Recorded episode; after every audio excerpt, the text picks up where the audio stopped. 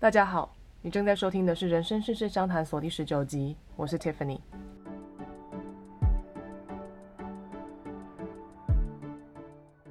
这个节目主要会讨论关于生活、工作、人生规划的大小事，希望大家在这里能轻轻松松的带走一些灵感，即使只有一点点，也能慢慢的让自己的生活变得更靠近心目中的理想状态，每天都能对生活有一点期待。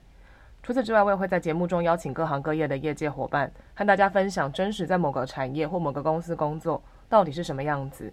上个礼拜我们聊到了实施子弹笔记十个月后的一些心得分享，那也包含我自己在这十个月来养成的一些我觉得还不错的习惯，以及年底到了应该要怎么盘点一下这一年，好好的来做一个断舍离。那不管是整理自己的履历啦，或者是能力还有知识等等，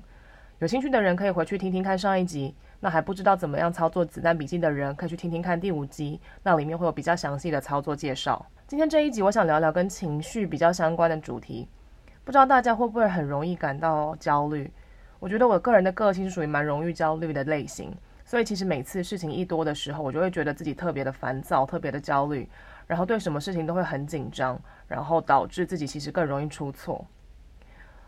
那你是不是也会常常觉得自己好像忙得团团转？然后一心想努力去完成一些重要的事项等等，可是却觉得自己好像不太够重视当下，又或者是说你觉得啊，好像什么事情你都要亲力亲为，一定要事必躬亲，然后你不知道怎么向他人求助，因为你觉得这就是一种示弱，那依赖他人好像就是一种很懦弱的感觉。那甚至有时候你会觉得自己好像很失败，不管是在工作或是生活上。然后常常会觉得自己被困在一个理想和现实的落差之中。我最近看了一本书，叫做《静下来工作》。那我个人觉得里面的内容其实不是单纯只是在讲工作，那它更甚至是可以应用到生活中，让自己可以过得更沉稳、更平静。那这本书的英文其实是 Seven Practices of a Mindful Leader，所以其实你光看它的主题也知道它不是单纯在讲工作，而是在讲说要如何透过七项的正念修炼。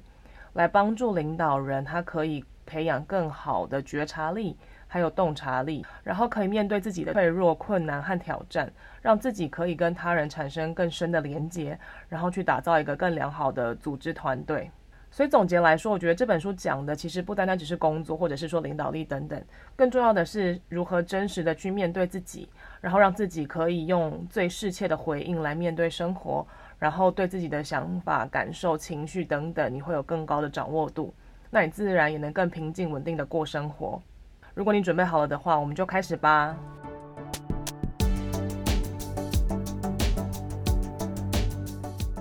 这本书里面聊到了七个培养正念的方法，那它包含了热爱工作、身体力行、别自以为专家、感受自己的痛苦、感受他人的痛苦、依赖他人，还有简化形式七种。那在正式开始之前，我想先聊一下什么叫做正念，也就是英文的 mindful。正念呢，其实它就是一个要了解自己的情绪、想法、感受、思考，然后去做出一个最适切的回应这样子的概念。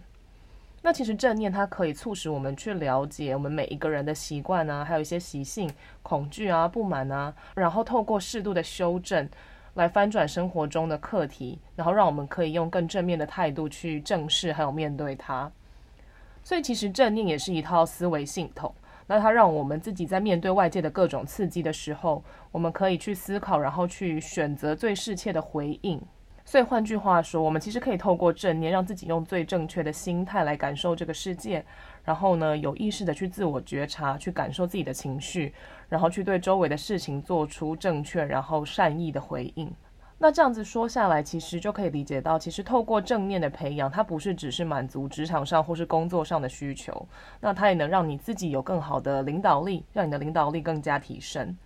那我觉得更重要的是，其实是它可以让你自己的身心灵更健康，那因此也可以让你在其他领域有更好的表现。所以如果用一句话来总结一下的话，我觉得正念其实就是去了解到自己的一些情绪、思考、想法，然后呢，再去选择。你觉得最适切的回应。那现在要来讲一下书里面提到的七个正念的修炼。第一个其实是热爱工作。那我觉得这个没有什么好太多做解释的。它其实就是在讲说，你要培养自己的抱负，然后你要去理解到你内心最深处，你最想要做的事情是什么，你最热爱什么，你受到什么样启发，那什么样的事情会让你感到精神振奋？那你觉得你自己的核心价值是什么？那要去倾听自己内心的声音，然后去找到你真正热爱的工作。那第二个正念的修炼，其实就是身体力行。顾名思义嘛，做的就是要大家不要只说不练，然后要真的去做正念练习。书里面提到，其实常有的练习就是，比方说规律的静坐啊、正念行走啊、正念呼吸、手写日记等等。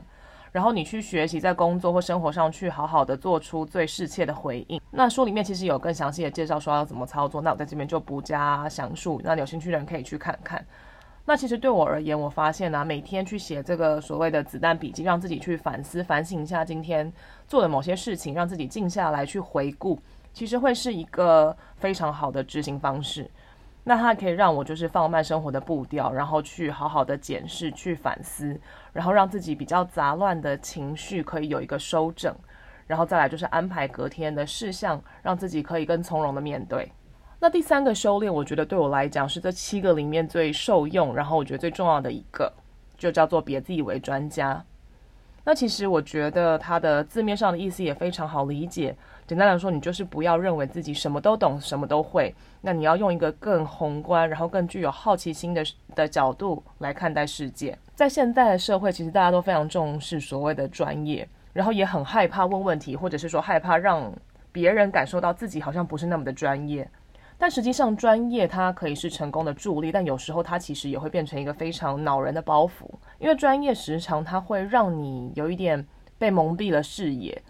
然后你会没有办法去厘清真相，还有最重要的事情，因为你觉得自己很专业。所以换句话说，如果我们都可以像初学者一样去学习静观，然后不要这么执着于是否是专家，不去讲究安全感、正确性或是重要性有没有被满足的话，其实你可能会更有自信、柔软度和效率。举一个很简单的例子，今天如果你被交办了一个案子，你要执行，然后呢，可能主管看到你的计划之后，他对你做了一些提点，但你个人可能觉得你是这个领域的专家，主管不应该这样子说，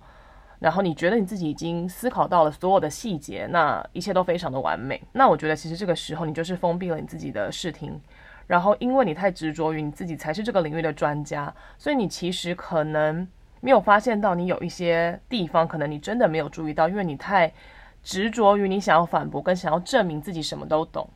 可是如果换个角度想，当主管对你做一些提点的时候，你用一个更很宏观的角度去看他，去看看说自己是不是真的漏了什么，或者是说你用一个很好奇的心态去思考说，为什么主管会这样想？那他到底看到了什么？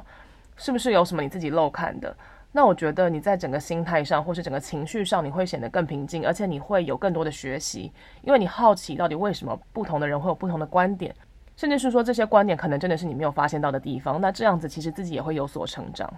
所以其实这项修炼它有一个很重要点，就是说你要去减少你自己的惯性反应，然后不要遇到什么事情的时候都有很强的自我保护的心态，都想要反驳，都想要去辩解自己才是对的。那你应该把重心放在怎么样做出更好的回应。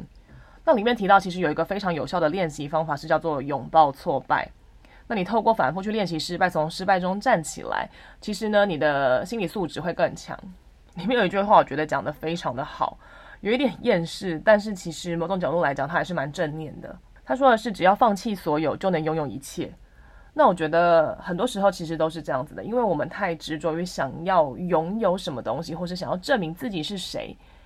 所以你反而失去了很多。那当你不要这么汲汲营营去计较这些，然后觉得这些是你的，或者是说觉得你就是怎么样的人，我就是怎么样的专家，那反而其实你拥有的事情更多，因为你可以从别人的身上学到更多。所以呢，其实第三项的正念修炼的重点就是你要去真诚的倾听。然后不要什么事情都想要抓重点，不要只做出惯性回应，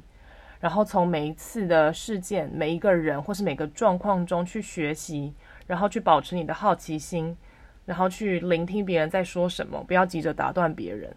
那第四项的正念修炼就是与自己的痛苦连接。那作者这边提到说，没有痛苦，其实就没有意识的觉醒。那我觉得乍听之下好像很沉重，其实实际上我觉得它不是这么一回事，反而是一个很温暖的一个想法。其实很多时候很多事情看起来很痛苦，但它其实是支撑人生很重要的一个动力。那其实只有我们面对、感受并与这些不安去做连接的时候，我们其实才有办法去知道自己可能最缺乏什么，或是什么事情是最有意义的。里面有句话，我觉得说的非常好。他说：“如果你因外在因素而痛苦，那么痛苦并非来自事物本身，而是你对它的看法。既然如此，你随时都有权利改变。”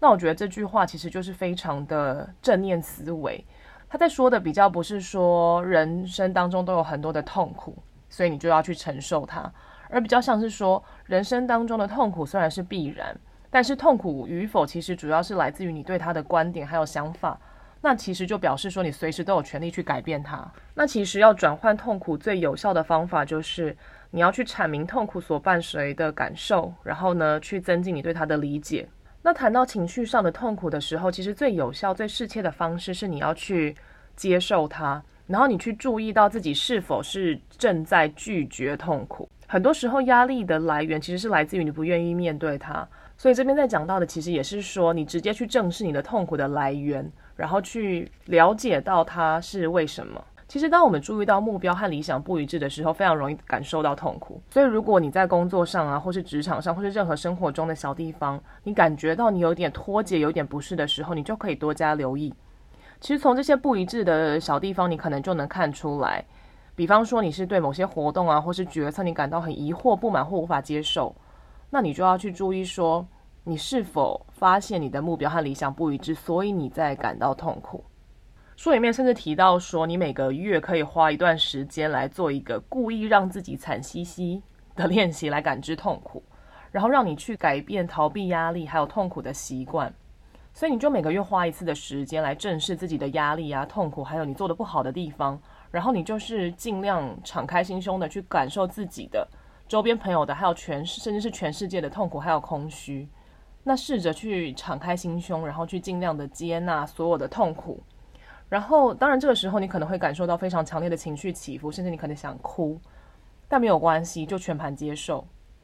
通常，当这些情绪出现又消失之后，你会感受到很强烈的连结感，还有感谢的感觉。那这些其实是书中提出来可以让我们去正视痛苦的一个方式。我自己还没有尝试过。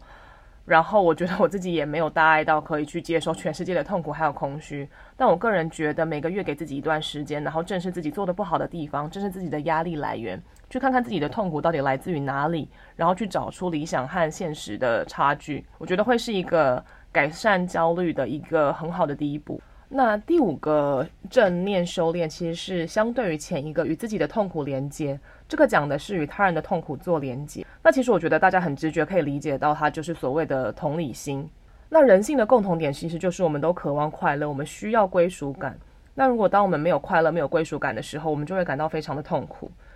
所以当领导者他在培养团队的共同目标，甚至是说要强化团队成员的每个人的个人成长还有内心强度的时候，去练习感受他人的痛苦，其实是一个非常重要的关键。去了解到为什么你的下属，或者是为什么其他人会对同样的一件事情感到痛苦，然后试着去用同理心理解。那其实要能有与他人的痛苦进行连接的能力，有两个重要的点。第一个是你要能有能力去看出共同点，看出你和他哪里相同，不要一直去找出你们不一样的地方，因为这样子会让你更加的不理解，甚至会觉得别人的痛苦根本就没有什么。第二件事情其实就是要有慈悲心。那我觉得听起来好像非常的佛教，但我觉得其实也不然。他讲的慈悲其实就是说要有同理心，可以去感受他人的感受，然后呢要有理解力，去想了解他人的感受还有经验，跟你要有动力去想要帮助他人脱离苦海，想要帮助他人，因为你想要了解他的痛苦等等。那如果你可以有这两个重要的能力，其实你就能更有去感知别人痛苦的这项能力。那第六项的正念修炼呢，其实是依赖他人。那我觉得这件事情也是很多领导者，或者是不要说领导者好了，每个单独的工作者，甚至说你在日常生活中，因为我们都被教育着说你要独立，不要去过度依赖别人，所以我们觉得依赖他人好像是一件非常可耻的行为。然后你只要依赖他人，其实就表示你能力不足。那我觉得这里面真的是一个非常好的提醒，就是说你想要成为一个好的领导人，或甚至是说你想要在你的生活中过得更平静，其实依赖他人是一件很重要的事情。那作者里面提到爱因斯坦讲的一句话，我觉得非常的好。他说：“我每天都在提醒自己一百遍，我的生活不管内在还是外在，都是以他人，包括活着还有逝去的努力的成果为基础，所以我必须尽力奉献自己，希望能以同等的贡献来回报从他人所获得的一切。”那其实我觉得说的非常好，就是说没有一个人是可以独立存在的。其实我们每一天你做的每一件事情，可能都需要别人的帮忙，还有别人的协助。所以我觉得很重要的一点就是说，我们必须要去放下独立自主的假象，然后呢，你要去赋权他人，也就是说，你要给予其他人你的信任，然后去打造更好的团体互动，试着去依赖别人。虽然我自己还没有开始带人。但我其实也可以大概能理解到所谓的领导力是什么，怎么一回事。然后我心中认为的好的领导人会是什么样子。那领导其实是你需要在重视结果的环境下，你去建立一套有信任、有意义连结的一件事情。那领导者，你除了提供团队支持和帮助之外，你也需要建立他人依赖你，你也依赖他人的相互依赖关系之上。否则的话，其实。当每个人都想要自己独立运作，或觉得自己独立就可以运转的时候，其实我觉得整个团队的凝聚力其实是不够的。那我自己觉得依赖他人这件事情，可能会是我们做的最不好的一个原因。是我觉得可能从小到大我们都被教育着说要自我独立，然后某种程度上，我觉得这也有一点像是污名化依赖这件事情嘛，好像依赖别人就代表你能力不足，依赖别人就代表代表你没办法独立自主，就代表不好。但其实依赖是信赖的一个基础，所以依赖他人其实也是一个需要的能力，跟你必须要有意识的去做这件事情，让彼此之间的信任是更加的坚固的。那领导人其实他有个非常重要的事情，就是说他要能去理解到团队里面每个人不同的能力，以及团队中缺少什么样的能力，那什么样的人可以去发展这项能力来填补团队中的不足。所以其实依赖他人呢，他就等于是理解力、行动力和回应力的表现。那这样子的团队，其实它往往可以比单打独斗大，因为你可以理解到说，你需要依赖每个人不同的长才，每个人不同的地方，然后让整个团队变得更加强大。那讲完前六个正念修炼之后，我们要进入到最后一个正念修炼，也就是简单行事。那其实它的目标非常简单，也就是说，不管生活你过得再忙碌，我们也要能够发现当下重要的事情，然后你要不断地提醒自己简化、简化再简化。让自己有时间去更专注，然后并且活得更有空间感。只有这样子，其实你才有办法排列事情的优先顺序。那我觉得这件事情也是听起来非常直观，就是说你要简化。可是很多时候，当我们实际在操作的时候，我们往往是把事情复杂化了。所以不断提醒自己要去简化，也是正念修炼的一个非常重要的因子之一。那其实第七项正念的重点之一，就是说你要去注意并且放下多余的努力。听起来有点厌世，然后不要再去抗拒烦恼或努力改变，去全盘接受你的人生。它可以分成以下三个重要的点。第一件事情就是要专注，你去看见你生活中里面最重要的事情，然后去了解到现实和理想的落差，然后把注意力放在这些地方。那你要不断、不断、不断地提醒自己，回到最简单，但其实也是最难的问题，也就是说，什么事情对你来说是最重要的？今天这通电话的目的是什么？今天这一周要完成哪些事情？甚至是说，到底对你的人生而言，什么事情是最重要的？你的不开心、不快乐到底起因是什么？是不是因为你在做一些你觉得必须要做，但其实这不是你快乐的来源的事情？那除了专注，第二件事情很重要的就是投入。那也就是说，不管你做什么事情，你都要全心全意的投入，直到你的新的工作开始为止。第三件事情是空间感。那我觉得空间感可以解释成就是生活中的一个余裕感。那这其实代表的是说，除了这些压力之外，你要把注意力从你的身上移到周围的空间，不管是在哪里。那你注意到压力，但你不要去感到有很有压力。那当然，我们知道压力、紧张和恐惧它是会随时出现的，但它们出现的时候，我们要知道的是怎么样去放下。而不是一直在专注说“天哪，我好紧张，天哪，我压力好大，怎么办？怎么办？”那甚至其实有研究显示，压力和忙碌并不一定是真正的问题所在。那它的症结点其实在我们如何看待压力。甚至有研究说，比起那些觉得压力是不好、能逃就逃的人，其实认为压力是必然，而且你可以正面去面对它的人，其实相对来讲你会更加幸福。简单来说呢，最后一个正念练习简单形式，其实就是要你莫忘初心，还有好奇心。然后去，当你接受到外在刺激的时候，你去透过正念来感觉情绪，然后去省思你的自我内心，然后你要去依据你自己的价值观，然后来做回应。同时，你要能去理清你的思绪，然后去简化你的决定。其实，大家都拥有决定回应方式的终极自由。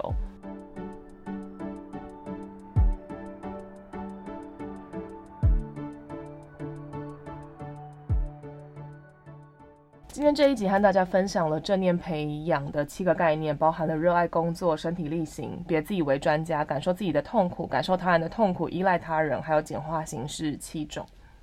那我自己个人觉得，对我来说最有效的三个，其实就是不要自以为专家，然后要懂得依赖他人，以及要能简化。